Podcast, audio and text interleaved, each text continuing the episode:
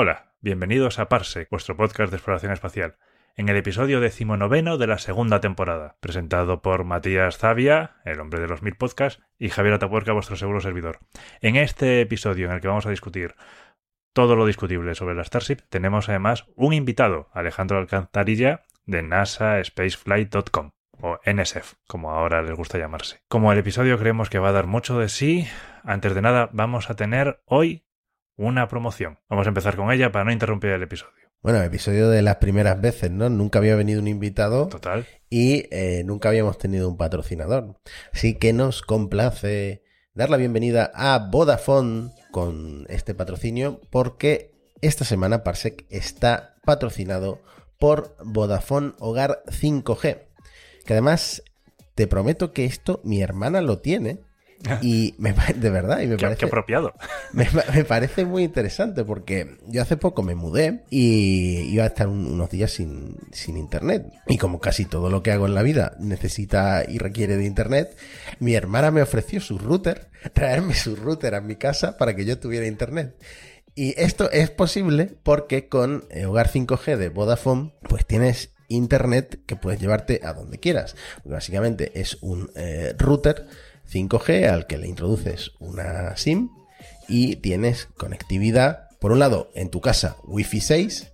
Ya sabemos que la Wi-Fi 6 es este protocolo más potente, con más caudal, con más seguridad, pero lo que es la conexión, en lugar de fibra óptica, es 5G y a una velocidad similar a la de la fibra óptica o incluso más alta que la de la fibra óptica si te pones a comparar los precios, porque es de hasta un gigabit por segundo. Esto, bueno, que no, no, requiere ningún tipo de instalación, no tiene que ir ningún técnico a tu casa, solo tienes que enchufar el router, meterle la SIM.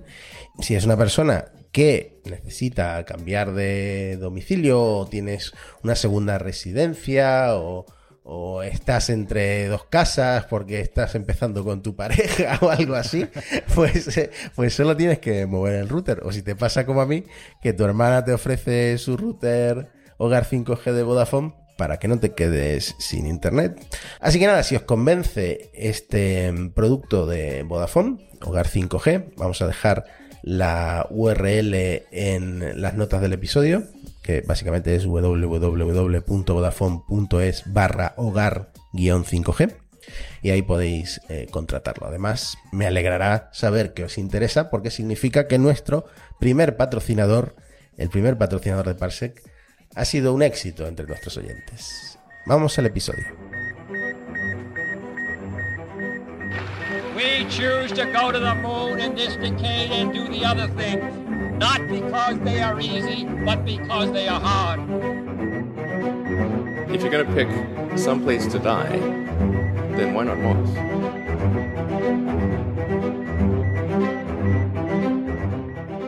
Estamos muy, muy, muy, muy contentos hoy porque traemos a un invitado de honor. Nuestro invitado se llama Alex Alejandro Alcantarilla Romera. Lo conocí en el viaje a Huelva, a Médano del Loro, al Arenosillo, a la base de lanzamiento del Miura 1 una de las cosas que me quedé como flipando es la cantidad de datos que este hombre tiene en su cabeza, sobre todo en torno a los lanzamientos de SpaceX, que hoy vamos a hablar de uno de ellos. Hola Alex, ¿cómo estás? Oh, pues... un poco nervioso porque la verdad que, es la primera vez que, estoy en un podcast eh, en español y entonces pues voy a tener que desengranar un poquito todo, el lenguaje del espacio en cuestión del español, porque se usa tantísimo en inglés últimamente, ¿no? Que, pero, pero sí, estoy, estoy muy bien y a ver ese, ese lanzamiento. claro, es que esa es la pregunta que yo tenía para ti. Tú, lo de español, no debes de estar muy acostumbrado, porque no lo he dicho, pero eres uno de los miembros de eh, NASA Spaceflight y de hecho hemos oído tu voz en algunos de los directos de NASA Spaceflight que seguimos pues todos los que seguimos este sector, algún directo de NASA Spaceflight ha caído, sobre todo yo, el de la Starship, el debut de la Starship, eh, lo vi a pantalla dividida, en realidad con dos monitores, en un monitor tenía el stream oficial de SpaceX con el lanzamiento de la Starship eh, desde el punto de vista de SpaceX, y en otro monitor tenía el de NASA Spaceflight, que de hecho fue mejor porque la cámara con el autotracking se veía mejor lo que estaba pasando en el de NASA Spaceflight. Y eso es flipante, ¿no? Que, que los amateurs, por decir de alguna forma, consigan mejores tomas. Entonces, antes de meternos en materia, de meternos a hablar sobre el lanzamiento de la Starship, cuéntanos, ¿cómo es cubrir un lanzamiento desde dentro de NASA Spaceflight? Que por cierto, decís NSF, ¿no? Porque me imagino que lo de NASA Spaceflight, algún conflicto con la NASA debido haber, ¿no? Sí, además siempre hemos preferido usar NSF, NSF en, en inglés, porque como bien dice la gente, pues, sobre todo la gente que no, que no está en el mundillo y tal, pues lo confunde con, con la NASA. Oye, sois la NASA y tal. Entonces podemos cambiar incluso el logo y todo ese tipo de cosas un poco para distanciarnos un poco porque, porque bueno, en fin, mm, intentar de, de separarlo eso. La NASA está bien con ello, o sea, nosotros hemos, hemos hablado con, con los de, con los, con los que llevan el cotarro ahí en la NASA sobre si debemos usar el nombre o si no, vamos, lo que es la, la web lleva pues creo que este año han sido 18 años. O sea que si no han tenido ninguna queja en 18 años, nosotros de todas formas nos hemos, nos hemos asegurado, hemos hablado con ellos y, sí, nos dan el permiso de, usarlo en, en, lo que es el, el URL de, de, la website, pero no, pero luego aparte nosotros pues preferimos usar NSF por lo mismo porque pues por la diferencia, ¿no?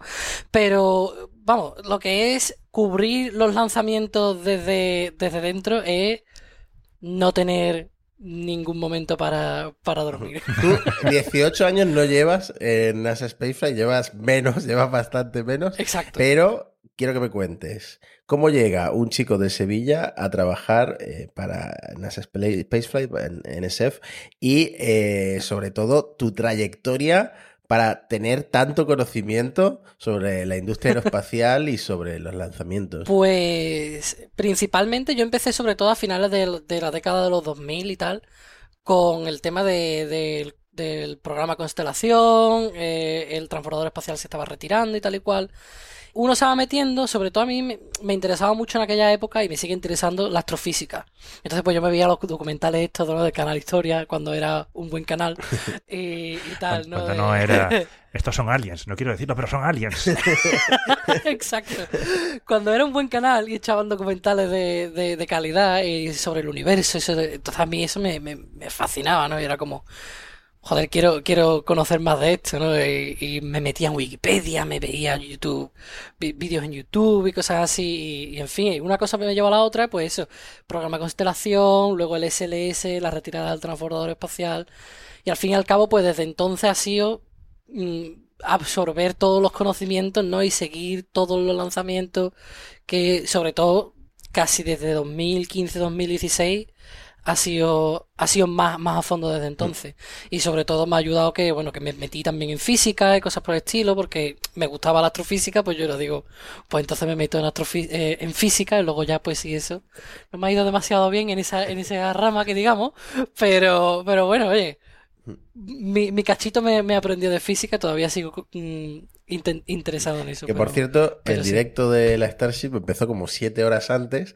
En, en, España tuvimos suerte porque no era tan temprano, pero tú sí que participaste, eh, me acuerdo, por lo menos en el del 18 me acuerdo de oírte y en el del, del 420, del, del 20 de abril, seguramente también estuvieras por ahí, ¿no? Sí, y todo el rato además de, porque tú me ves participando, pero a lo mejor estoy un par de horas en el directo de 12 horas pero por detrás estoy todo el rato hablando y todo el rato participando en el sentido de dar datos, por ejemplo, oye, he visto no sé qué tanque se está poniendo congelado, cosas por el estilo, o, ¿sabes? Y entonces empieza a dar datos y, entonces siempre, además lo puedes escuchar cuando estás viendo las retransmisiones, siempre dice, Alex está de fondo, ¿no? Diciéndonos esto y diciéndonos lo otro. Y sobre todo cuando hay un lanzamiento un poquito más normal, por ejemplo el del Falcon Heavy de, de la semana pasada, pues siempre, siempre suelo, por ejemplo, ponerme el, el audio del, de la, del control de misión y diciéndole, pues la segunda etapa ya está siendo llenada con queroseno, la segunda y ese tipo de cosas para que vayan sabiendo un poco mmm, más o menos lo que está ocurriendo y si hay alguna aborto, por ejemplo, abort, el día del, del aborto de, del Falcon Heavy, de hecho yo estaba en el, en el directo con NSF Y precisamente estaba yo diciendo, pues ya está en, en Startup. Y, y dije, oh. Hmm. Y era porque habían dicho abort. O sea, nada más que había pasado con, con Mm. el control de, de tierra al control de- del, del cohete, habían dado el, el- el abort. Y, Y, y salté ya los técnicos y los ingenieros de SpaceX ya tienen guiños con vosotros. Eh, Me recuerdo que pro- proyectaron, no sé si fue en una Starship o, o en la torre donde proyectaron vuestro logo antes del lanzamiento de la Starship, algo así recuerdo, puede ser. En el Mega Bay. Ah, en el Mega Bay, en el, sí, en la, donde se ensambla el cohete, ¿no? Pues sí, eh, y ya pues repasada tu trayectoria con NASA Spaceflight y cómo funciona más o menos por dentro esto, vamos a ir a el lanzamiento del que queremos hablar hoy. Además, hoy es el primer episodio, porque los, los anteriores estaban pregrabados, que grabamos siendo conscientes de que Jeff Bezos nos sigue en Twitter.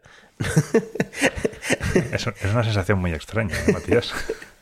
Ni, ni Javi y yo, ni Javi ni yo sabemos por qué ha ocurrido esto. No sabemos por qué Jeff Bezos nos empezó a seguir en arroba parsec podcast. Por cierto, seguidnos en Twitter si no queréis perderos pues este tren al que se ha subido Jeff Bezos. Este contenido de calidad reconocida. Y, y tengo, tengo algunos comentarios que hacer sobre Jeff Bezos y sobre el Blue Origin más adelante. Pero vamos con la Starship. A ver. Quiero hacerlo un poco en orden cronológico, porque primero se aborta el lanzamiento del 18 de abril por una válvula que estaba congelada. Eh, ¿De qué era exactamente la válvula, Alex? De presurización, creo que era del, del tanque de oxígeno del- de la primera etapa del booster, el Super Heavy. Bueno, la cuestión es que, es que cancelaron y yo creo que Elon Musk estaba haciendo mucha fuerza para que el lanzamiento ocurriera en el 420, en el 20 de abril, ¿no? Porque es 420 es este número que pues para es- el entorno de consumidores de marihuana y de cannabis tiene, tiene algún significado. Entonces, Elon pues tiene siempre el chiste de que algo mágico ocurre en el 420 y ocurrió que quitaron el verificado de, de- de las antiguas cuentas verificadas de Twitter. y también ocurrió el lanzamiento de la Starship, que de hecho nadie se esperaba que en dos días ya estuviera todo listo, porque hubo como 100 camiones eh, cisterna que traían los propelentes ¿no? para, para el nuevo intento de lanzamiento. O sea, es que es monstruoso este cohete, es, es verdaderamente monstruoso. Son 120 metros, lo quiere hacer crecer hasta, hasta 130. Y una cosa que podemos comentar es que el despegue fue muy lento. Tú, Javi, lo estabas viendo en directo. Yo lo estaba viendo y estaba muy tenso. Era en plan, que no, que no sube.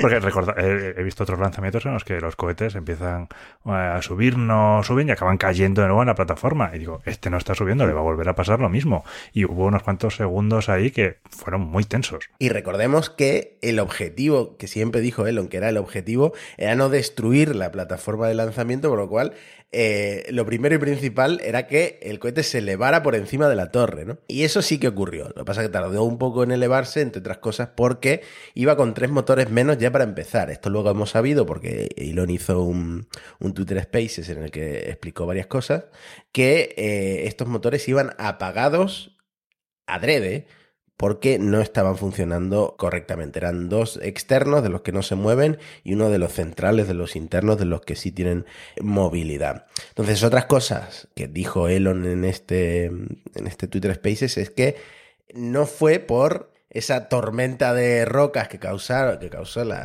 la- la- la explosión de los motores, la, eh, la tornado, fuerza, la se llamó potencia tornado de roca, ¿no? tornado de rocas, no, eh, que estos motores se apagaran. Es decir, eh, no tienen pruebas de que afectaran a ninguno de los motores todo este hormigón que saltó por los aires. Es verdad, es verdad que Daniel Marín hace un comentario muy mm, afilado cuando dice, dice que las rocas no han sido, pero no ha dicho nada de las ondas de choque. Cuidado.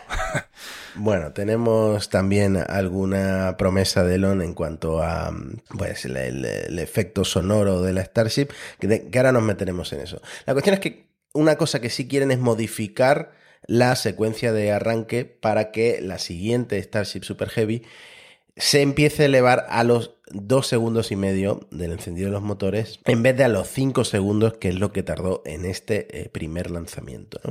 Esto sobre todo por la presión que ejerce pues, la, fuerza, la potencia de los motores en la, propia Orbital Launch Mount, que es la plataforma esta de lanzamiento, en la base de lanzamiento, en la torre, etc.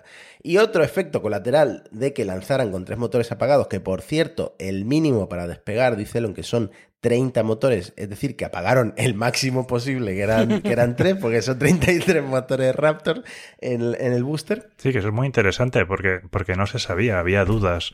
O sea, eh, Elon Musk había dicho alguna vez el número de dos que se podían apagar sin ningún problema, pero no se sabía si tres, cuatro. Ahora ya está claro. Tres pueden estar apagados, hmm. nada más. Y eh, el otro efecto de, apagar estos motores es que el cohete se desplazó horizontalmente. Mm, otra cosa que notamos, no sé si lo notasteis vosotros en el directo, es que salió como ladeado, ¿no? Y yo no sé si es este el efecto al que se refiere, pero al apagar tres motores hubo un ligero desplazamiento, pues eso, horizontal, lateral, por los motores que se apagaron y Elon dice que genial, porque entonces el anillo superior del, soporte de lanzamiento no está expuesto durante tanto tiempo al escape de, los motores, porque de lo contrario, pues por cada segundo de eh, presión que ejercen los motores, pues se comen 1,25 centímetros del acero del anillo. Entonces Elon como que le ve el, el silver lining, le ve el lado bueno.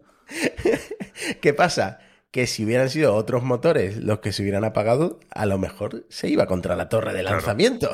Entonces, yo no sé, yo no sé si esto de verle el lado bueno a las cosas, pues tiene su límite, ¿no? El no, nos salió mal, pero nos ha gustado. Yo me pregunto si, si quizás a lo mejor cuando propusieron apagar, o sea, no encender los motores. Hicieron también el cálculo de para dónde va, a irse el cohete, para este lado o para el otro, porque, porque digo yo, vamos, que al menos tuvieran que, hacer eso, porque yo por lo menos soy ellos y, si me dicen los cálculos, oye, se va a ir para la torre, no lo lanzo. aborta, aborta.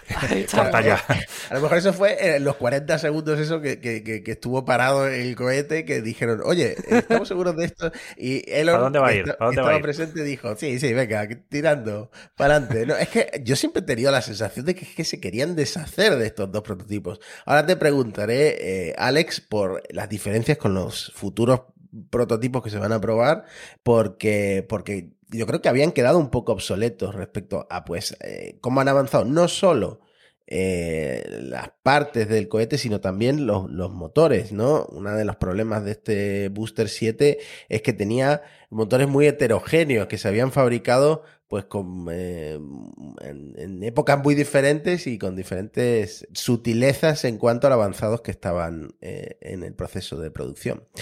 Entonces, despega, se eleva, o sea, consiguen lo que querían, que era que superara la torre.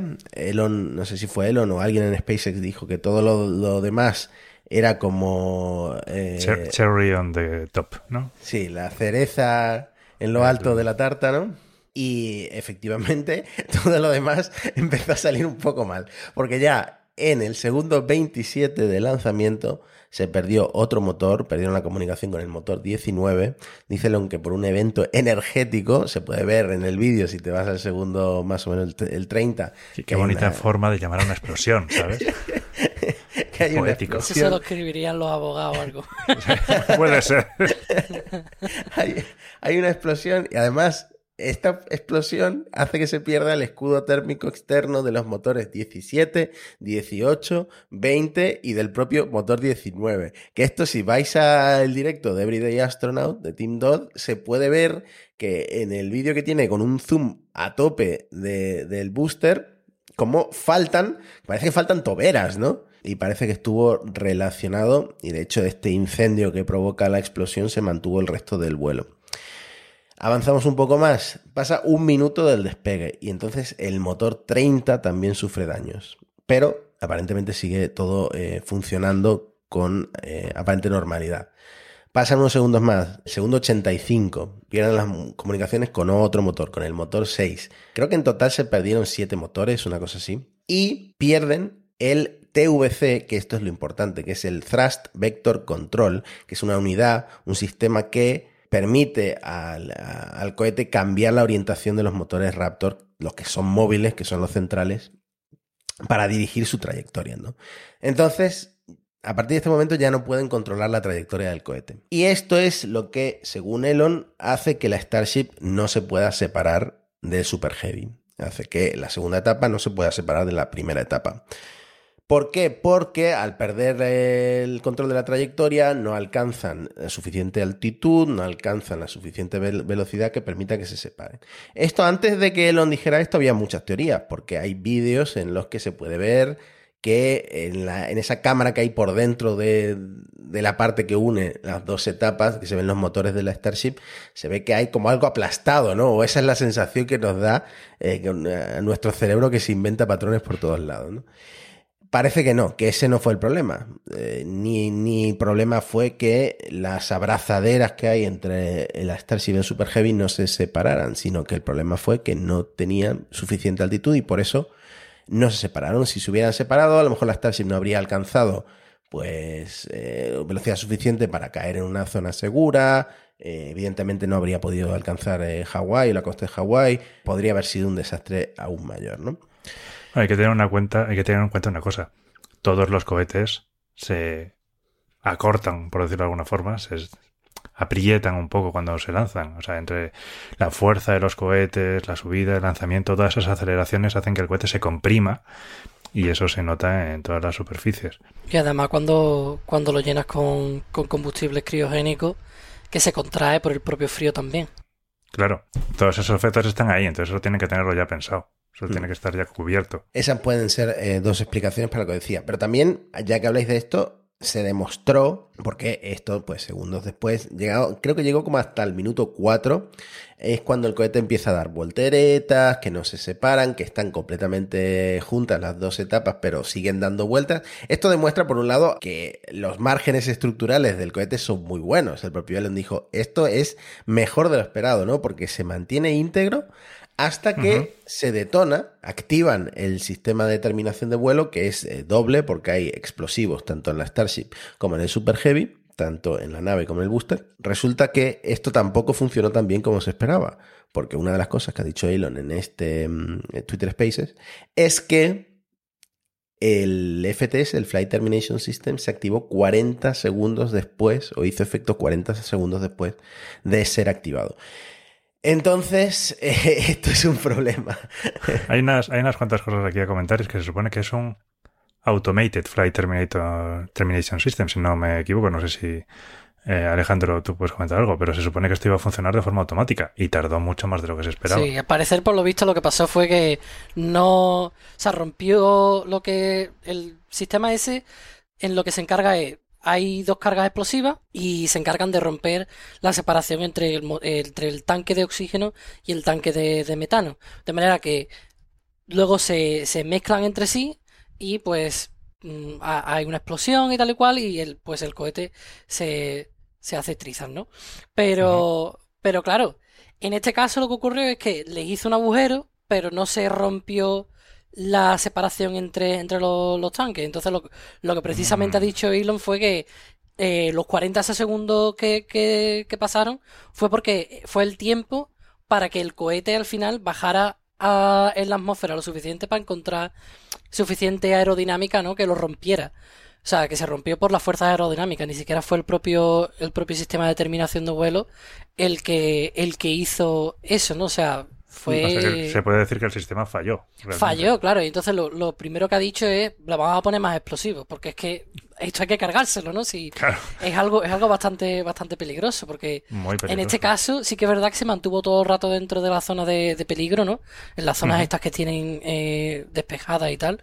Pero si se llega ahí para otro sitio y llega a tardar más en, en explotar y en romperse y tal y cual por la fuerza aerodinámica, es que eso podría haber sido un peligro bastante grande, ¿no? Entonces, pues claro, eso va a ser ahora mismo, mm, digamos, eh, el, objetivo número uno, más incluso yo creo que, la rampa de lanzamiento, porque la rampa de lanzamiento es, bueno, un montón de, de, de, eh, de acero y tal y cual, pero al fin y al cabo lo que es la minucia de romper los tanques de la forma correcta para que se mezcle el metano y el oxígeno. Eso tiene mucha, mucho truco, ¿no? Entonces tiene uno que, hacerlo con cuidado. Mm. Yo al principio pensaba, había dos cosas en las que estaba equivocado con este cohete. En la prueba pensaba que al final la terminación la habían hecho de forma manual, que habían ellos marcado la terminación, pero no era automática. Y como era, cuando pensaba que era manual, digo, este es Elon que ha dicho, no me explotéis el cohete hasta que lleve volando 4 minutos y 20 segundos. Yo, de, hecho, yo pensaba, porque como ocurre la detonación o la doble detonación al minuto 4 más o menos, pero justo cuando está a 30 kilómetros de altitud, yo pensé, esto claramente es el sistema automático de terminación de vuelo que lo tenían programado para cuando llegara a esta altitud tan redonda. Pero no, evidentemente tardó 40 segundos más de lo que, de lo que pretendían. Y, y me parece muy interesante lo que cuenta Alex, porque esto la FAA, Estación Federal de Aviación de Estados Unidos, lo van a tener que recertificar. Y esto puede llevar bastante tiempo. Sobre todo si pues si eso si toda esta opinión pública negativa que están teniendo se lo toman un poco más en serio que ahora hablaremos más del tema a la facilidad con la que le han aprobado o le han certificado este primer bueno, vuelo a SpaceX. Sí que a ese respecto uno de nuestros oyentes, David Macho, me había pasado un artículo de El Confidencial que hacía eh, referencia también al, al blogger este que era muy crítico, ¿cómo se llamaba? ESG Hound. Sí, exactamente.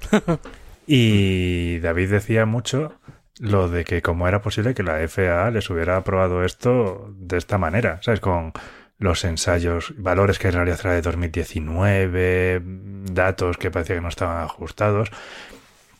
Yo le decía que a mí esto mm, me traía recordatorios de lo de Boeing, ¿sabes? De la certificación de los aviones de Boeing. Y no, evidentemente no sé qué ha podido pasar, ¿no? Pero espero que, que en este caso, para el siguiente vuelo, la FAA se ponga un poquito más seria. Hmm. Bueno, ahora, ahora hablamos un poco de la FAA y de incluso una demanda que ha habido contra la FAA al respecto de la Starship, porque antes me gustaría terminar de repasar todo lo que ha dicho Elon después del lanzamiento. Antes, de pasar eso, antes había una cosa que decía que no estaba seguro de esto, y era lo del tema de cómo estaba la Starship agarrado con el booster. Porque originalmente yo leía que básicamente la Starship está casi apoyada sobre el booster y que era la propia fuerza centrífuga la que iba a hacer que se separaran. Pero por lo visto tiene algunos agarres. Porque cuando empezó a dar vueltas sin control, una de las cosas que a mí más me sorprendían era que la Starship no se separara de, del booster pero parece que también estaban esos agarres manteniéndola ahí firme en su sitio. Yo eh, me sorprende que la propia, pues eso, inercia del cohete mantenga la Starship pegada, ¿no? Porque puede pasar este desplazamiento lateral que, ha habido erróneamente.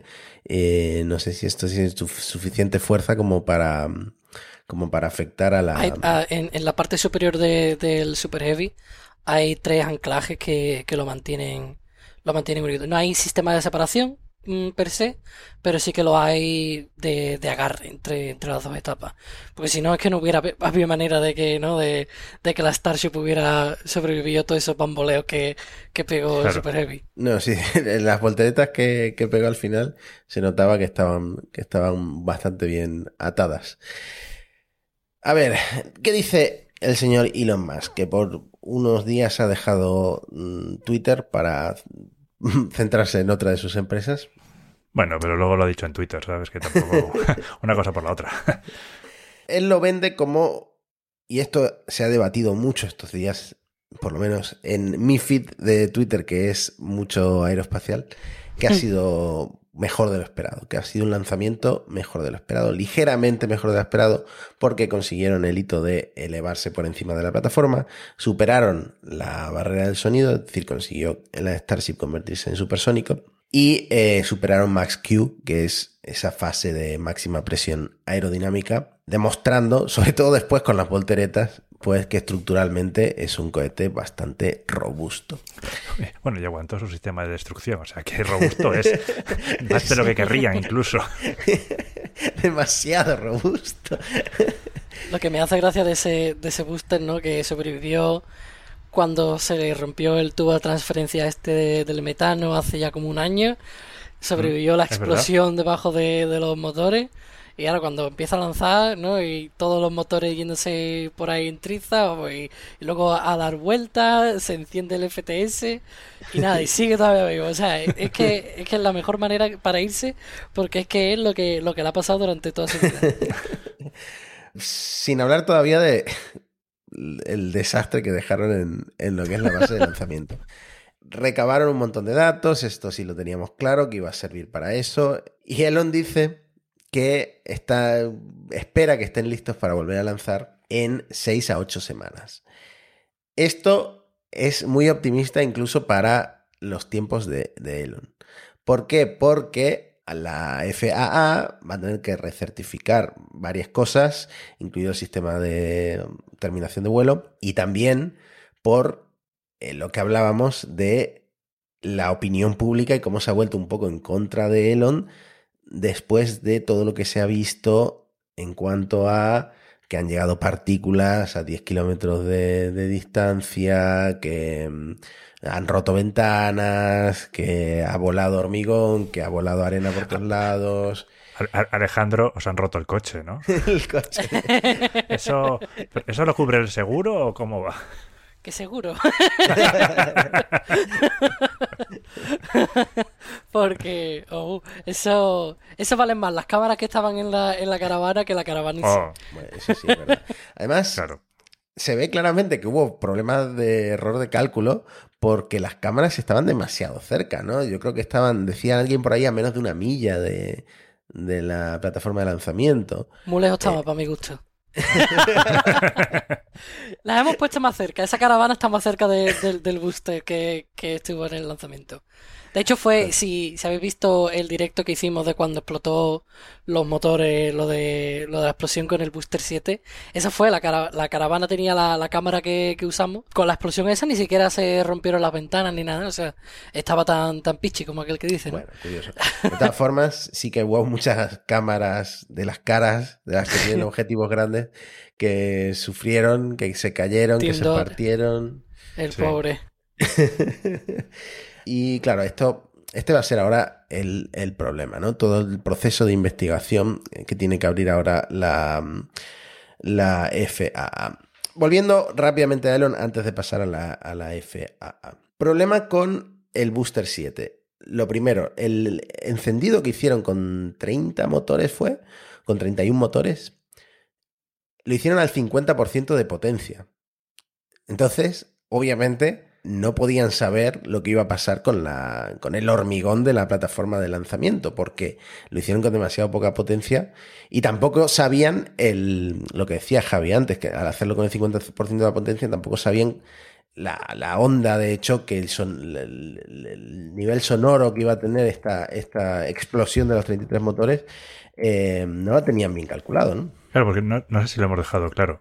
El lanzamiento de la Starship reventó la plataforma de lanzamiento que tenía debajo y de- re- hizo un cráter, no sé cuántos metros, pero un cráter muy importante donde se veía los cimientos de la plataforma, habías lanzado el hormigón por todas partes, se veía la armadura de los hormigones, había despedazado todo lo que tenía por debajo. La verdad es que eh, yo cuando hicieron el encendido de ese 31 motores, sí que es verdad que todo, vamos, yo por lo menos lo vi y dije, vaya, no, no, ha, no ha hecho mucho daño, o sea, estaba lo que es la plataforma en sí, pues estaba un poco calcinada, porque es normal, ¿no? Porque son motores muy potentes, muy y tal. potentes.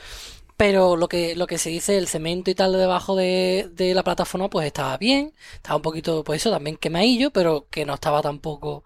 Pues claro, todo el mundo. Yo entiendo que SpaceX pues dijera, pues bueno, esto a lo mejor pues lo podemos usar una vez más para el lanzamiento y tirando millas, ¿no? De- nos ponemos luego eh, la- las placas estas que ha hablado Elon de poner placas de acero con, con agua por dentro y tal, que eso lo tenían ya planeado de antes. De hecho, estaban poniendo lo- los tanques de agua, los de presurización y tal y cual, eh, detrás de, lo que, de donde está la, torre de lanzamiento.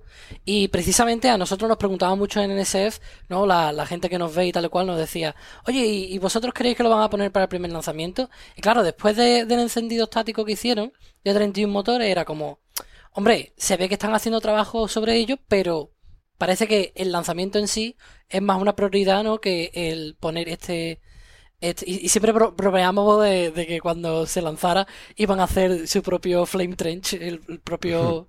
Eh, y al final, pues mira, oye, las bromas... Ya, sí, sí, claro, ya lo han empezado a construir gracias a los motores. la broma fue. La excavación la tienen hecha, sí. el, cráter que dejó eh, por debajo de. que es de lo que está hablando Alex y de lo que está hablando Javi. Por debajo del Orbital Launch Mount, eh, de esta plataforma de lanzamiento de la Starship es para verlo, así que dejaremos, dejaremos la foto en la descripción y en YouTube. Además se ven hasta los cimientos de, la plataforma y se ve el, hormigón armado con acero, pues se quedó el acero al desnudo, ¿no? Hmm. Y claro, estas placas de las que habla Alex que yo de hecho no sabía su existencia. Elon le dijo a Eric Berger, en Twitter, sí, llevábamos con esto desde hacía tres meses, que son unas placas que van a tener agua por dentro y que también van como a lanzar agua, ¿no? Como si fuera el, alcachofa de una, de una ducha, pues para reducir también el impacto, el impacto sonoro.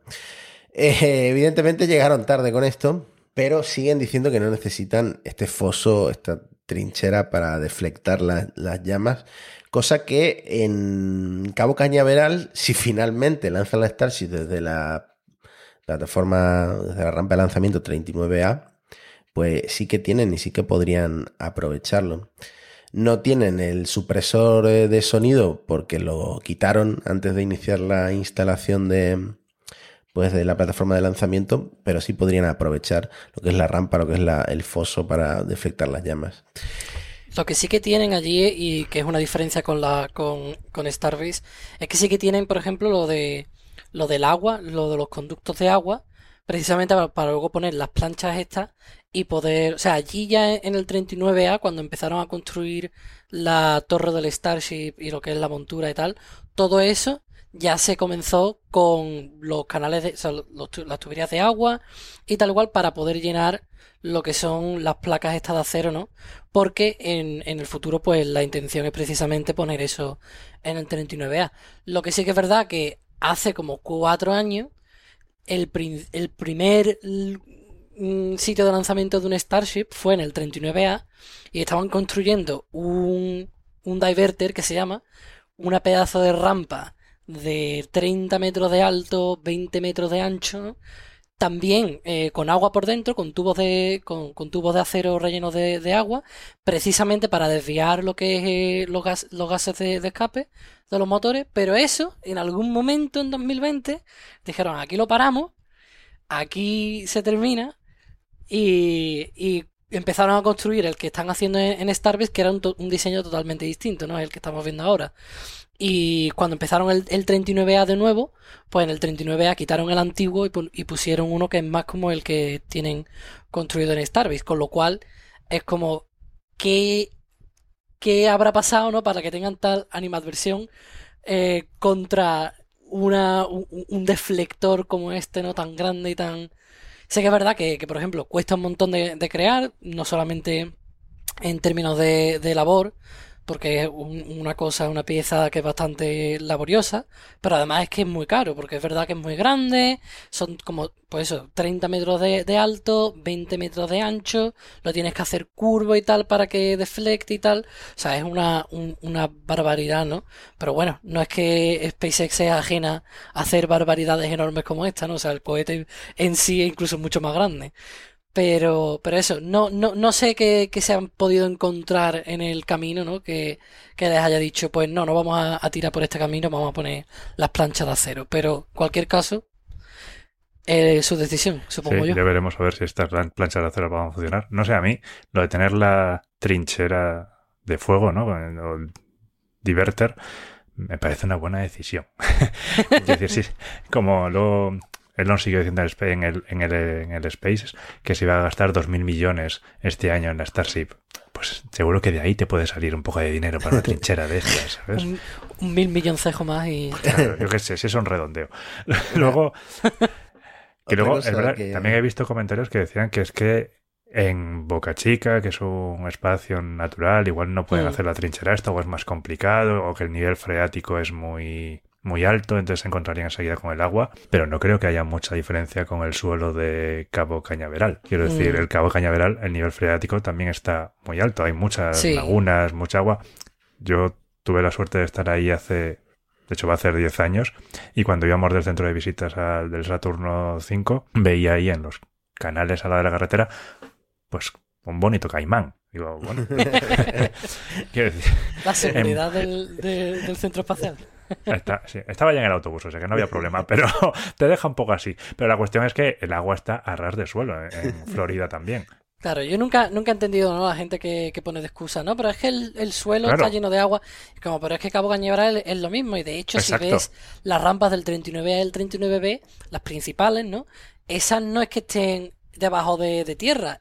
Hicieron un montículo Exacto. sobre tierra, que es como 20-25 metros de alto, que es precisamente para poder hacer, ¿no? Esos, esos diverters y tal, que, que de hecho, o sea, lo, lo original que iban a hacer con el 39A para el Starship era precisamente hacer algo similar, pero fuera de esa rampa, con una rampa, pues eso, elevada, en vez de construir bajo tierra, pues lo que hace es que elevas tu, tu rampa de lanzamiento y pues Claro. construye este, e- el diverter ese, ¿no? Enorme que, que dije de 30 metros de alto. Esta rampa que tienen aquí en Starbase y, y la que han construido en, en el 39A, que es pues del, del mismo diseño, en vez de 30 son 20 metros. Como igual a lo mejor deberían de haber, de haber considerado mantener los 30 metros, pero bueno. Claro. Que igual es verdad, el impacto medioambiental de fabricar la, la, Trains, el diverter, es alto, pero el impacto medioambiental del despegue ha sido brutal también. O sea que no sé. Ha lanzado cemento por todos lados. Claro. Una, una de las declaraciones a propósito de esto que hizo Elon, que a Javi le hizo mucha gracia, es que, bueno, lo voy a traducir eh, en tiempo real, reason for going with the steel plate, la razón por la que eh, escogeríamos la, estas placas de, acero en lugar de una trinchera para eh, eso, canalizar las llamas, es porque no importa el entorno acústico peor en el caso de la Starship porque el cohete es tan alto que la carga útil está a 400 pies de distancia, ¿no? Eh, bueno, es, es una forma de verlo. Bien, Si no te preocupa la carga útil está bien, pero igual deberías preocuparte, yo que sé, de tus motores o de todo lo que hay alrededor. En fin, que, que hay muchas cosas que tienes que considerar, no solo la carga útil. A mí lo que me, lo que me hizo gracia un poco ¿no? de lo que, de lo que dijo Elon es según él, los motores tienen que estar suficientemente protegidos entre ellos y tal y cual. Y me estaba acordando yo de hace como un año y medio, creo que fue en la presentación del 2022, que dijo que los futuros motores, los motores Raptor futuros no iban a tener ninguna protección. Iban a volar sin protecciones porque así iban a- a- a reducir la masa del cohete y tal. Y era como, a ver qué quedamos. O le quitamos las protecciones o le ponemos un montón de protecciones para hacerlo más robusto. Porque claro, él decía, no, pero es que tiene un montón de motores, pero si aumentan la, fiabilidad del motor y además le ponen la, los, digamos, los escudos estos, ¿no? Pues entonces, pues el cohete es súper súper fiable. Y no digo que no, el problema es que eso contradice totalmente lo que digo hace precisamente un año, ¿no? Te vamos a quitar todo lo, o sea, vamos a hacer el Raptor de manera, ¿no? Que no necesitemos ningún escudo. Y es como, a ver, mm, yo prefiero los escudos, la verdad. Como el Falcon Claro. 9. El Falcon 9 también tiene escudos entre los motores, ¿no? Y cuando ha fallado, o sea, solamente ha habido dos fallos en vuelo de, de un motor Mer- de un motor Merlin en el Falcon 9, ¿no? Pero aún así, cuando falla, pues ha protegido ¿no? a los otros, ¿no? Y no ha habido ningún problema y ha completado el Falcon 9 la misión tan, Mm. tan ricamente. Es que una cosa es perder un motor, que creo que era como perder el 3% de empuje, y otra cosa es que un motor pues se lleve por delante a, a todos sus hermanos, ¿no? Entonces, a propósito de esto, otra declaración de Elon que hizo muchas gracias Javi, porque esto Javi me lo iba comentando en, en Telegram. Todo esto que ha levantado la, la Starship y que ha llegado hasta 10 kilómetros de distancia, hasta las zonas pobladas de eh, San Padre, ¿cómo se llama? Eh, Island. eh, La isla de, de South Sí. Padre. Sí, South Padre Island y Port Isabel se llama el otro, creo. Que son básicamente arena y, y rocas, que no son fragmentos tóxicos, sino básicamente una tormenta de polvo.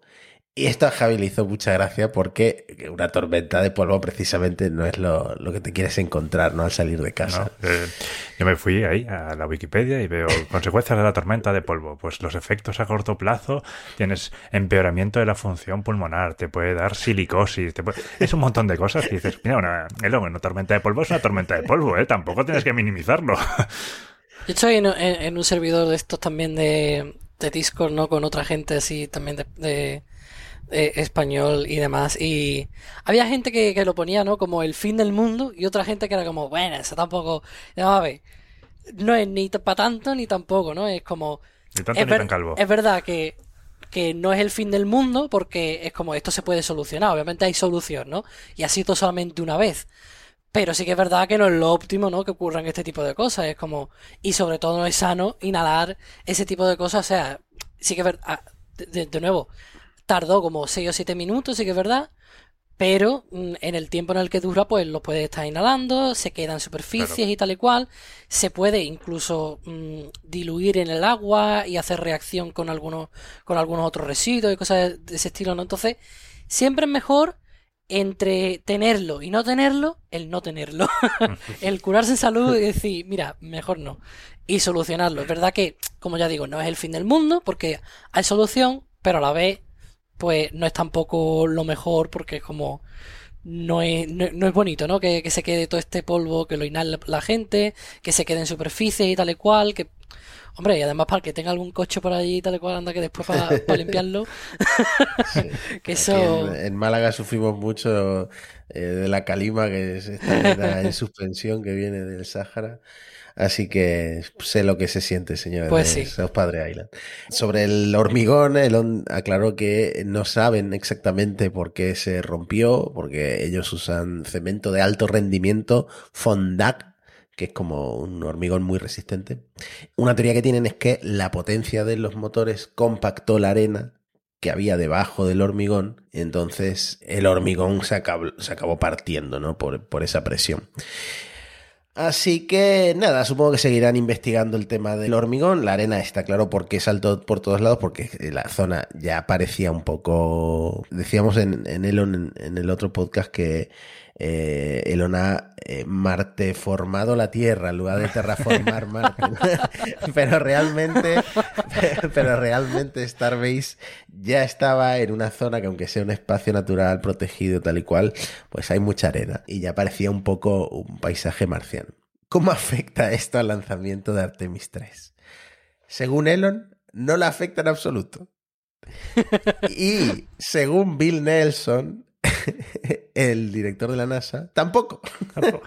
Él dice, The explosion, that's not a big downer. Que no pasa nada, que, que no os calentéis, que, que, no ha pasado nada. Dice Bill Nelson, este es el modus operandi de SpaceX. Ellos lanzan y si algo sale mal, averiguan qué pasa y vuelven a lanzar hasta que eh, solucionan todos los problemas, ¿no? Como que tienen, que son ricos en hardware, ¿no? A diferencia del SLS, que solo había uno, que habían tardado en desarrollarlo 10 eh, años, pues la Starship va, va, a haber muchas y van a ir de ensayo-error, ensayo-error, ensayo-error. Esto se lo dijo a la, a la Cámara ¿no? de los Comunes, o bueno, en el Congreso. Lo el dijo. Congreso. Eso lo vi en directo y eso estaban allí echando pestes de la Starship. Todos los congresistas estaban en plan, uy, pues anda que sí, menos mal que no había gente en, el, en ese cohete, porque si hubiera sido otro diciendo que, otro que era de, Florida diciendo, menos mal que no lanzó desde, desde Cabo Cañaveral, y era como, bueno, bueno, sí, vosotros, ellos tienen otros intereses, pero, pero bueno, por eso echan pestes. Claro, porque la plataforma o la rampa de lanzamiento 39A es de donde se lanzan las misiones tripuladas de SpaceX, entonces si, si hubieran dañado esa rampa de lanzamiento con un lanzamiento de la Starship, ojo, se quedan sin acceso a la Estación Espacial Internacional. Bueno, hubieran lanzado con la Starlight. con la Starlight. Uy, perdón. Vaya, me he atragantado con algo, no sé. Bueno, ¿vosotros creéis que Artemis 3 va a ocurrir con la Starship o, o que va a ocurrir en 2025? Porque lo de 2025 también es, es difícil de creerse, ¿no? Pues, a, a ver, yo tengo, yo tengo la opinión de que, de que el 2024, 2025, todo eso es. Mmm, no solamente es imposible, pero es que eso es un poquillo basura, por así decirlo, porque ese tipo de, de, agenda que puso la NASA ¿no? en su momento eh, bajo la administración Trump estaba muy bien para animar a la gente ¿no? a que a sacar los contratos así tal y cual. Estaba muy bien en ese aspecto, pero en el aspecto realista, eso era mentira. O sea, eso era un, o sea, ni siquiera el SLS va a estar, o sea, el tercer SLS ni siquiera va a estar listo el 2024, ¿no? Menos aún incluso, pues, la Starship e incluso los otros, los otros, mm, ah, los, otros aterrizadores, ¿no? De Blue Origin, de Dynetics y todo ese tipo de cosas, ¿no? Principalmente, precisamente porque es que el contrato se, se firmó en 2021. Me estás diciendo que en tres años desde firmar el contrato hasta un aterrizaje, eso es imposible. Pero vamos, eh, eso es imposible ahora y era imposible incluso en, en, la, en el programa Apolo. El contrato con Graham para, para, el módulo lunar del Apolo se firmó en 1962 y se aterrizó por primera vez en 1969. Sí que es verdad que, la el primer uso del módulo lunar del Apolo fue a primeros de 1969. Precisamente no se usó en el Apolo 8, que iba a ser como una especie de, de ensayo, ¿no? Con el módulo lunar, no se hizo con esa y se llevó el Apolo 8 a la Luna precisamente porque es que el módulo lunar no estaba listo todavía para entonces. Y eso eran tres misiones antes del Apolo 11, ¿no? Estamos hablando de del 62 al 69 son siete años. Ahora pon eso, pero en el día de hoy, 2021, siete años, estamos hablando de 2028. Claro, ¿Qué es lo que opino yo sobre esto? Pues que va a ser en 2028 como muy, muy temprano, porque es que no veo yo que eso ocurra antes del 2028. Ahora, si ocurre, pues voy a estar celebrándolo, ¿no? pues claro que sí. Pero yo prefiero un poco pensar, ¿no? De si transponemos lo que ocurrió en el Apolo, que fue como con dinero ilimitado, tiempo que tenían recursos para una burrada, ¿no? Lo, lo, transponemos ahora a esta década, es como siete años más de 2021 es 2028, pues más o menos sobre 2028. Y sí, probablemente también con la Artemis 3. Hay, un punto muy interesante que dices ahí, que es lo del dinero ilimitado, porque también en esta sesión de Bill Nelson en el Congreso, le preguntaron que cómo iría con el plan de gastos que se aprobó a finales de abril, que tenía una reducción del presupuesto del 22%. Y dices, aquí no es el mismo caso que tenemos que, que, en el Apolo. Aquí están ya intentando recortar gastos. O sea que sí, va a haber retrasos seguro. Y es que, vamos, si hacen el, el si hacen el recorte ese de, gas, de gastos, es que incluso dijo Bill, dice, es que si hacemos eso, olvídate de un, de un aterrizaje en este año y, y olvídate de tener un segundo módulo lunar de Blue Origin o Dynetics, que están ahora ahí con esa competición también y tal para un segundo módulo. O sea, olvídate de todo eso que ocurre en esta década, porque es que entonces no hay dinero para pagar todo esto. Claro, es que cuando has dicho el año de 2028, yo iba a saltar diciendo, ¿y si saltan directamente a el módulo más conservador que propone, por ejemplo, Blue, hmm. Origin en ese segundo contrato? Porque recordemos, recordemos, SpaceX está eh, como único contratista en el eh, Human Landing System, eh, para la cual están desarrollando la Starship para llevar a los astronautas desde la mm, Lunar Gateway hasta la superficie lunar. Bueno, desde Luna Orión hasta la superficie eh, lunar, ¿no? La Lunar Gateway es posterior. Y además tienen pues otro contrato que era la opción B, que es para Artemis 4 en adelante, que seguiría siendo eh, la Starship.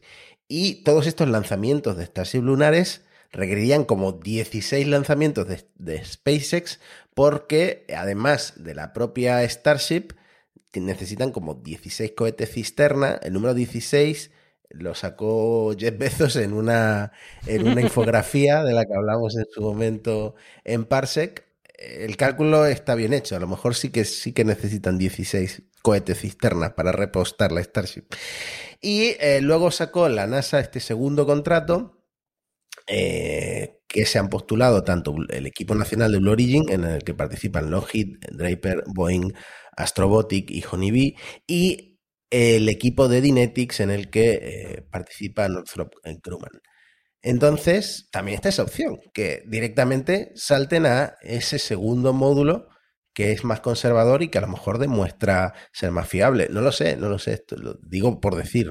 Es que parte de la decisión era que el módulo, el modo lunar del Starship, no, el Moonship, era más económico que las alternativas. En ese momento, cuando hicieron la selección, era el que era más barato.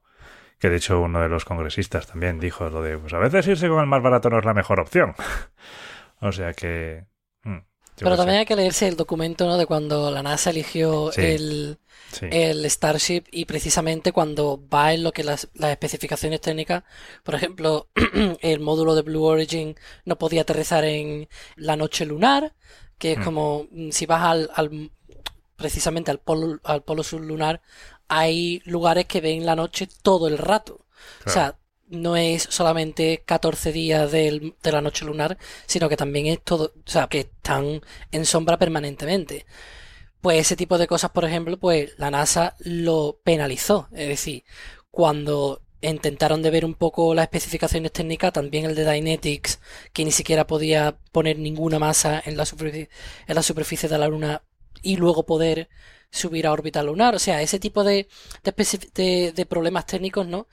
A la hora del Starship, los problemas técnicos del Starship eran más de logística, de el hacer eh, lo que el, el repostaje en órbita y todo ese tipo de cosas, que al fin y al cabo, pues eso es más logística te- que, que, que técnica, ¿no? Porque es como a eso se puede llegar en algún momento, mientras que lo otro tienes que cambiar el diseño por completo, ¿no? De, de tu propuesta. Entonces, es un poco también el balance de qué es lo que le corría más a cuenta a la NASA, ¿no? Que ya no era solamente el coste, sino también era un poco eh, lo técnico, que en el campo de la propulsión, el guiado y todo ese tipo de cosas, la Starship de SpaceX, pues, deslumbraba, ¿no? A- a- en comparación con los otros dos.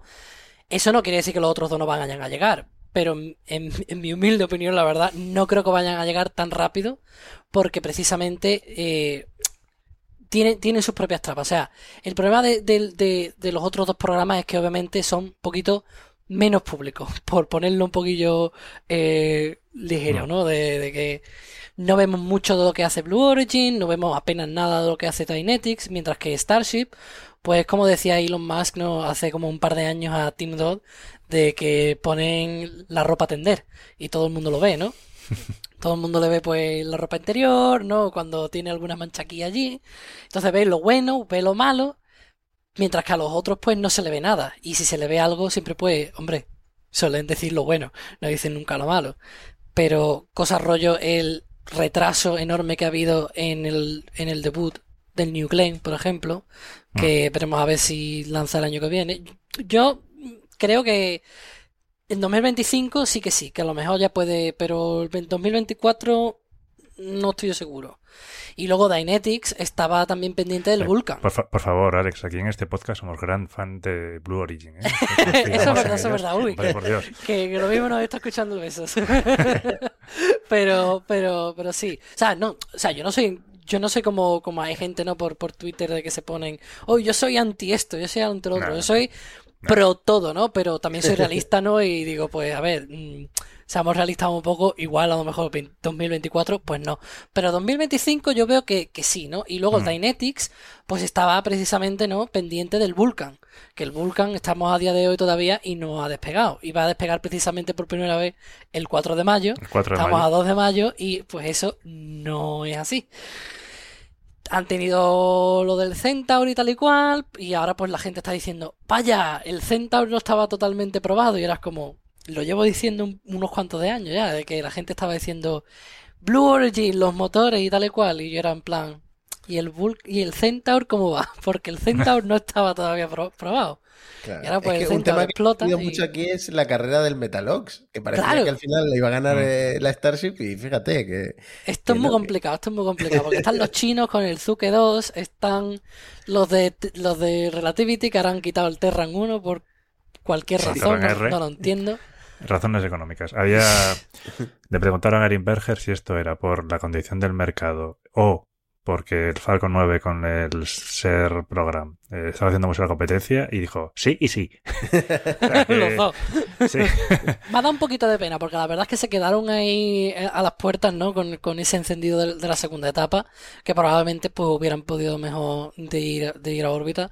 Pero eso, y luego pues el Starship. El Starship igual incluso, aunque haga su, su vuelo completamente, siempre va a haber alguno que diga, pero es que no es una órbita completa, ¿no? No es, no es exactamente una órbita, entonces pues no es carrera orbital, entonces pues te viene aquí un montón de gente, ¿no? Bueno, más o menos hemos dejado claro el estado de, de la Administración Federal de Aviación de Estados Unidos, que ha abierto una investigación, pero esto, lo dijiste tú en Twitter, Alex, esto siempre ocurre, siempre que hay un incidente, Hmm. se paralizan los lanzamientos, ¿no? Sí, además si vas a la web de, de- la FAA te viene una lista, ¿no? De, de qué es lo que ocurre cuando hay un mishap, ah, como dicen ellos, ¿no? Un accidente, que ellos consideran un accidente, pues algo tan simple como simplemente pues no cumplir los términos de la licencia. Y eso quiere, quiere decir, pues por ejemplo, que si la primera etapa funciona bien, pero la Starship ahora, por ejemplo, pues no enciende los motores, rollo como el Terran 1, ¿no? De, de Relativity, eso se considera un accidente,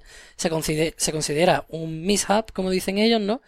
Y una anomalía, y entonces pues eso se investiga y el cohete, mm, digamos que se para, por así decirlo, ¿no? De manera pues que se lleva a cabo una investigación y ellos no aprueban una, un siguiente vuelo hasta que esa investigación se ha cerrado y aprueban la investigación. O sea, la investigación es, es a cargo, corre, corre a cuenta de, de la compañía en sí, ¿no? Pero luego la FAA pues dice, oye, voy a ver esto, ¿no? A ver si, si tiene buena pinta, si las correcciones que habéis hecho pues tiene, porque al fin y al cabo la gente se cree que, que la FAA, el trabajo de ellos es de, de que el cohete tiene que funcionar bien. A ellos les da igual. Lo que ellos hacen es, eh, se, se encargan de, de la seguridad de la gente que hay en tierra. O sea, tú puedes explotar tu cohete y a eso a ellos les da igual mientras que cumplas con que eh, el resto de la gente esté segura, que tu impacto medioambiental sea lo mínimo posible. Poco más, o sea, ahora, ahora mismo de hecho no tiene ni siquiera, o sea, si tú pusieras a alguien en la Starship, a ellos les da igual. Porque es que ni siquiera tienen esa potestad ahora mismo de, de, de encargarse de la, de la seguridad de la tripulación de a bordo. O sea, ahora mismo en una, en una misión privada de SpaceX o Blue Origin, ellos no se encargan de ese tipo de, de seguridad. O sea, simplemente pues lo aprueban y tal y cual y con que el pasajero de a bordo pues diga, pues sí, estoy de acuerdo, ¿no? Con los posibles peligros y tal y cual. Pero, o sea, ni siquiera se encargan de eso la gente tiene un concepto bastante, bastante raro y bastante eh, distinto, ¿no? De lo que es verdaderamente el trabajo de la FAA y simplemente eso, ¿no? De eh, asegurar que la gente en tierra esté segura y que se cumplan, pues, lo mínimo eh, de impacto medioambiental, ¿no? Que, que se pueda para que, hombre, pues, si sobre todo si está en medio, en medio de, de una reserva natural, pues que no impacte lo mínimo posible, ¿no? Que, que sea lo mínimo Sí. posible. De hecho, en el vuelo de Virgin Galactic no hubo ningún incidente explosivo ni nada parecido. Hubo, se- había gente en, en el avión espacial barra nave y mm, se desvió un poco de su trayectoria y tal, pero eh, ha estado varado hasta hace unos días que ha vuelto a volar, ¿no? Entonces, bueno, New Shepard también todavía no ha vuelto a volar y no había gente El tampoco. Virgin Orbit, Mm. o sea, el, el Launcher One de- del Virgin Mm. Orbit también. O sea, todos estos que han tenido algún fallo o algo por el estilo, eso ya de, de por sí entra dentro de, la clasificación de, la FAA para parar, digamos, los programas de, estos cohetes, ¿no? Y ejercer la investigación antes de volver a, pro- aprobar. Obviamente, pues tienen también una ristra más de cosas, rollo, pues, por ejemplo, en el caso del Starship, se puede decir también de que uno de los de, de, de los postulados que pone es si hay, por ejemplo, debris, ¿no? Que, que le llaman, de, mm, es que uso tanto el inglés que, Sí, que el español como me, se- no me escombros sale. o- Eso, sí. los Mm. escombros, que si hay, por ejemplo, escombros que se salen fuera de la, de la zona, ¿no? De, de peligro y todo ese tipo de cosas. En este caso, pues tenemos, ¿no? Lo que más, lo que hemos hablado de la arenilla esa que, que llovió en, en South Padre Island. Entonces, pues claro, incluso eso también entra dentro de eso, ¿no? Pero, pero ya digo que, puede ser por algo tan, como tú has dicho, ¿no? Del Virgin Galactic, que se salió un poco de, de la trayectoria que tenían licenciada, y eso ya lo para y se investiga y tal por, por lo mismo, ¿no? Bueno, pues un grupo de organizaciones ambientalistas y etcétera ha demandado, ha presentado una demanda contra la Administración Federal de Aviación por la licencia que le otorgaron a la Starship para este lanzamiento debut. Que por cierto, una cosa que me gustaría dejar claro es que esta licencia, esta certificación era para un solo vuelo. Aunque SpaceX presentara detalles de tres vuelos diferentes, todos no no orbitales del todo, pero casi orbitales, ¿no? Pues de esto de, de mm, llegar hasta la hasta la costa de Hawái y darse un, darse un panzazo. Dar, darse un panzazo. Y lo mismo con el booster pero en el Océano Atlántico. Esa primera licencia ahora está en duda porque según esta demanda lo mismo que argumenta el blogger este Eric Roche ESG Hound que comentaba Javi eh, como que fueron muy permisivos en la FAA para, eh, para otorgarles esta licencia, ¿no? Como parece que lo querían hacer eh, pronto y mal para que mm, posibles daños ambientales que finalmente podrían haber ocurrido se quedaran en, el borrador como insignificantes, ¿no? una de las cosas que comentaba Javi antes es que les habían dado esta licencia en base a modelos de 2019, de que si la potencia iba a ser de 62 meganewtons y ha acabado siendo de 74 meganewtons, ¿no? También eso, el encendido que mencionábamos con el 50% de empuje, que con ese empuje pues no, no tuvieron una, pues eso, una prueba válida sobre lo que iba a ser el impacto sonoro. En fin, cosas que, que se irán desarrollando y queremos, y queremos comentando en próximos episodios de Parsec. Pero ahora sí, por hablar un poco de futuro. Después del Booster 7, ¿se sabe cuál viene, Alex? Sí, el, el 9. Porque el 8 lo tiraron a la basura. el 8 lo tiraron a la basura. Bueno, pues le salió rana al 8. Y de hecho, eh, te preguntaba por asegurarme. Pero tengo aquí las diferencias del Booster 7, que es el que ha volado y el que por fin ha desaparecido de, de, Starbase, y el Booster 9. Los motores de Raptor del Booster 9 van a ser de un lote que ha sido fabricado con menos diferencia de tiempo entre unos y otros, así que va a tener un funcionamiento más consistente, más homogéneo y supuestamente más, más fiable, ¿no? También tiene modificaciones de, robustez, ¿no? Eso que comentábamos de los escudos para, para, no interferir entre ellos si hay alguna explosión. Otro cambio de diseño del Booster 9, eliminar puntos únicos de fallo que pueden inutilizar varios motores, esto que estaba comentando hace un momento. Cualquier componente, pues eso, para que una explosión no afecte a componentes críticos como el TVC este que comentábamos antes, y es exactamente lo que ha pasado en el debut de la Starship. ¿Qué más? Han reforzado el aislamiento entre motores. El Booster 9 es, mmm, tiene un TVC más robusto porque usa motores eléctricos para mover las toberas de los motores en lugar de un sistema hidráulico. Y eh, lo que es la Starship, o sea, la segunda etapa, realmente no se sabe si van a usar la S25 o la S28, Alex. Están ahí, ahí, porque, bueno, la S25 parece que no la van a usar y por lo menos en el papeleo que, que daba la FAA ¿no? hace un, unas semanas decían de que iban, iba a ser um, uno que no estaba configurado para la reentrada. O sea que eso iban a ser el 26, el 27. Pero ahora Elon dice, bueno, es que nosotros en verdad no preferimos usar uno que, que use ¿no? las aletas y el escudo térmico y tal. Yo creo que van a usar el 28, que porque el 25 sí que es verdad que, que bueno, tiene tienen los motores instalados y tal y cual, pero son del tipo antiguo, ¿no? De los que usan TVC hidráulico y, no era eléctrico. Y el, y el 28 es que incluye un montón de, de upgrades, o sea, incluye sobre todo, sobre todo estructurales en lo que es. O sea, ya hemos visto, ¿no? De que, de que la estructura aguanta bien, pero hay otros momentos de, del vuelo que quizás no hubiera pasado. Y entonces, pues, ese tipo de cosas tienen un montón de, de mejoras, ¿no? Que esperemos que, bueno, funcionen en el, en el 28. Y sí que es verdad que necesita toda la campaña de, de pruebas, pero bueno, tienen mm. dos meses, como dice Elon, para, para probarlo. Ya y Bill Nelson, Bill Nelson también confía en ellos ciegamente. yo, tengo, yo tengo una apuesta que, porque yo lo dije, digo, yo no creo que se vaya a lanzar antes de que se termine el verano. Y eso es el día 23 de septiembre. creo que es, ahí tengo por aquí incluso hasta una, hasta una alarma. es el día 23 de septiembre a las 8.49 hora peninsular. O sea que antes de eso me, me corto el pelo. me quedo calvo. A lo mejor intenta Elon lanzar 69 días después del 420, que es su cumpleaños, ¿no? Y es otra fecha especial. Bueno, bueno. que eso fue el CRS7.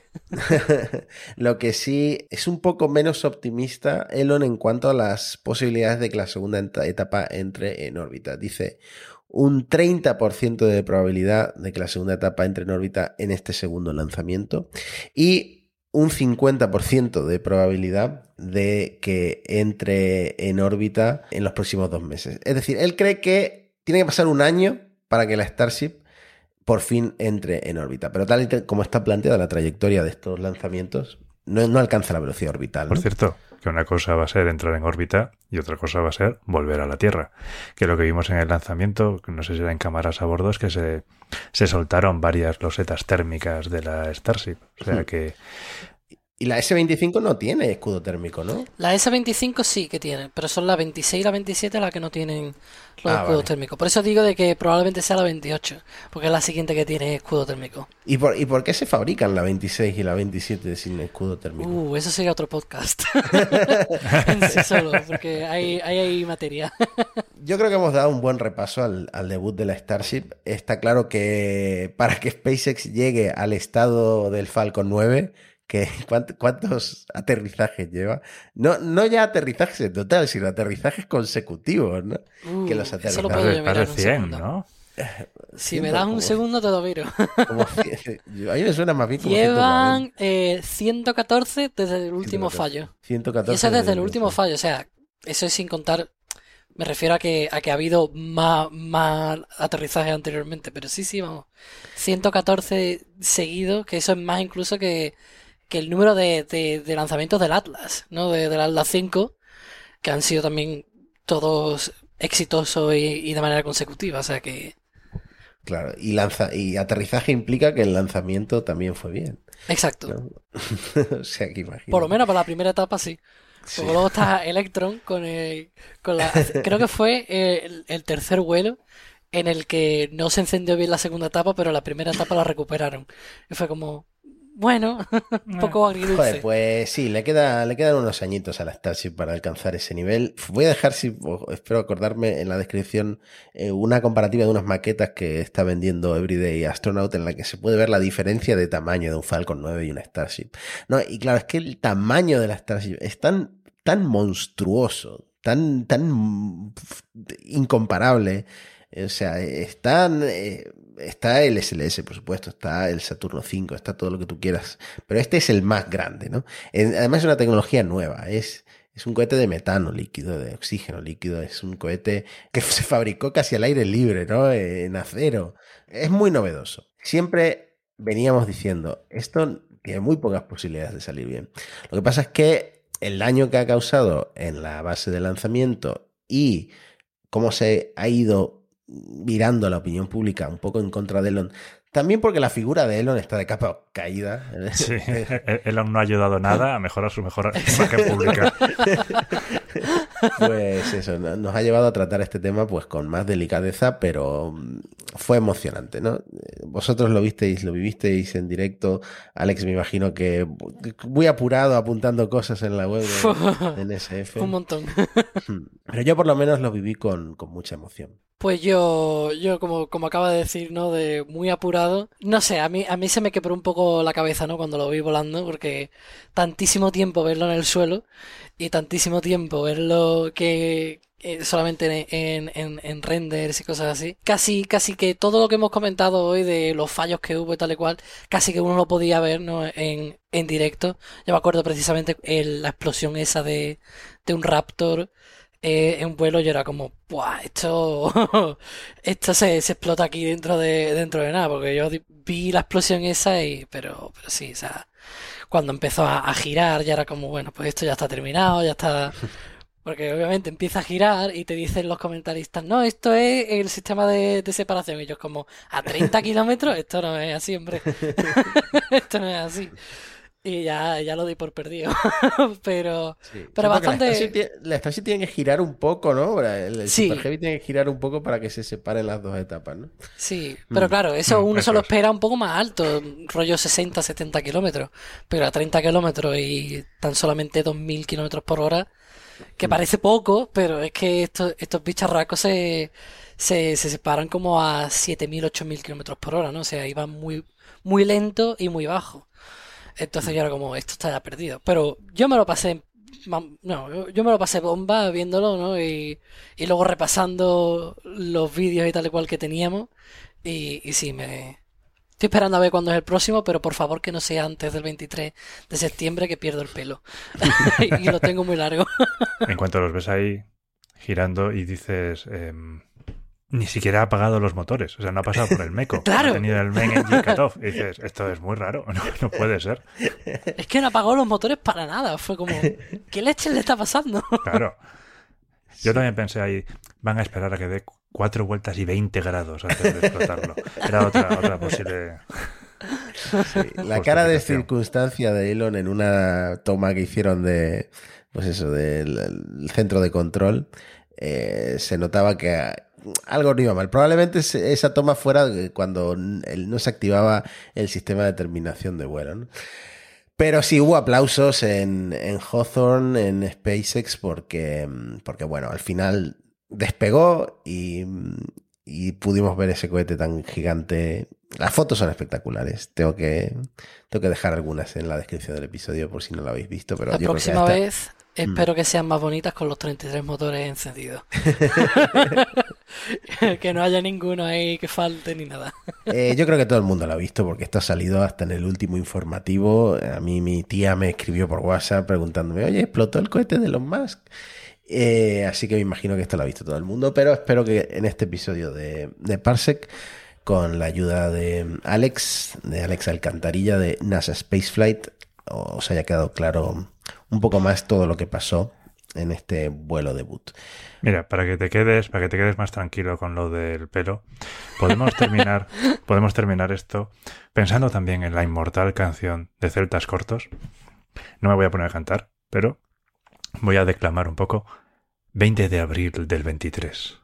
Hola Elon, ¿cómo estás? ¿Te sorprende que te escriba? Me sigue Jeff, es normal.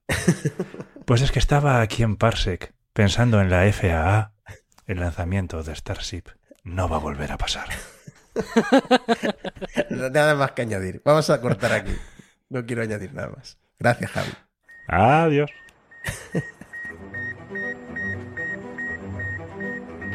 We choose to go to the moon in this decade and do the other things, not because they are easy, but because they are hard. if you're going to pick some place to die, then why not Mars?